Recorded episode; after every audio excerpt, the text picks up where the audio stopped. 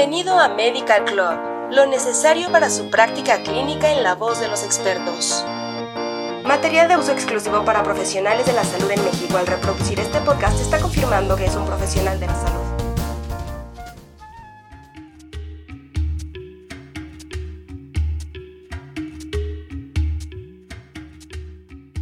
Hola, nos da mucho gusto que escuches un nuevo capítulo de la edición Dolor en Medical Club. Prepárate para recibir información relevante que estamos seguros ayudará a complementar tu conocimiento y será de mucha ayuda para tu práctica médica diaria. La osteoartritis es actualmente la forma más común de enfermedad articular. Es una condición de origen multifactorial que conduce a la degeneración del cartílago articular y afecta a todos los componentes de la articulación. Su prevalencia actual es aproximadamente del 15% en la población en general y 6% en personas mayores de 30 años. Se prevé que para el año 2030 alcance el 35%, convirtiéndose en la principal causa de discapacidad a nivel mundial. Algunos estudios recientes han demostrado que los deportes de alto impacto presentan mayor incidencia de osteoartritis prematura en rodillas y tobillos, principalmente los deportistas que practican fútbol, voleibol, básquet, tenis, rugby, fútbol americano, maratón, levantamiento de pesas y lucha libre. Algunos de estos deportes poseen de 3 a 7 veces mayor prevalencia de osteoartritis de rodilla. Las articulaciones osteoartríticas presentan una alta activación de los sinoviocitos, los cuales producen una variedad de citocinas y enzimas relacionadas con esta enfermedad, como son la interleucina beta 1, la interleucina 6 e interleucina 8 factor de necrosis tumoral alfa, metaloproteinasas, agrecanasas y óxido nítrico. En este contexto, el ácido hialurónico es un modulador importante, especialmente a través de la interacción de los receptores CD44, que están presentes en los sinoviocitos similares a fibroblastos. El ácido hialurónico es un polisacárido de alta viscosidad producido naturalmente por las células B de la membrana sinovial desde un punto de vista bioquímico, se clasifica en el grupo de los glicosaminoglicanos.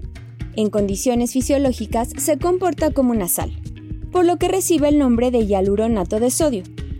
Sus propiedades físico-químicas están determinadas por su peso molecular y su forma espacial. Las moléculas de ácido hialurónico de alto peso molecular se entrelazan para formar una solución de alta viscosidad que sirve tanto como lubricante como amortiguador. En rodillas adultas normales, su concentración oscila entre 2.5 y 4 miligramos por mililitro. En la osteoartritis, esta concentración puede disminuir entre 33 y 50%. La viscosuplementación es un procedimiento que consiste en la inyección de ácido hialurónico en las articulaciones afectadas, con la intención de restaurar la viscoelasticidad fisiológica en el líquido sinovial en ausencia de inflamación. ¿Sabías que un estudio que analizó datos de 17 jugadores de fútbol activos encontró que el ácido hialurónico administrado en las articulaciones de rodilla de estos jugadores afectados por osteoartritis produjo un rápido alivio de los síntomas en términos de dolor y funcionalidad de la rodilla afectada? En estos jugadores de fútbol profesionales, el ácido hialurónico no solo permitió el alivio de los síntomas, sino también un rápido reinicio de la actividad deportiva. Este procedimiento ha sido un tratamiento sintomático utilizado en todo el mundo para la osteoartritis de rodilla y otras articulaciones durante más de un cuarto de siglo.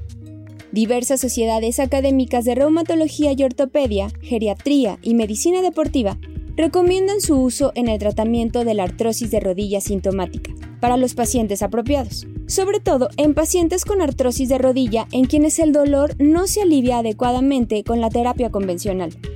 Estas recomendaciones se basan en revisiones sistemáticas y metaanálisis que consideran a la viscosuplementación como una terapia eficaz y fiable. En resumen, el tratamiento mediante la viscosuplementación debería retrasar la degeneración del cartílago e incluso ayudar a regenerar la estructura del cartílago articular, además de restaurar las propiedades reológicas del líquido sinovial y promover la síntesis endógena de un ácido hialurónico de mayor peso molecular y posiblemente más funcional, mejorando así la movilidad y la función articular y disminuyendo el dolor. Esperamos que esta información haya sido útil e interesante para ti. Te invitamos a seguirnos en otros episodios de Medical Club. Hasta pronto y gracias por escucharnos. Esto fue Medical Club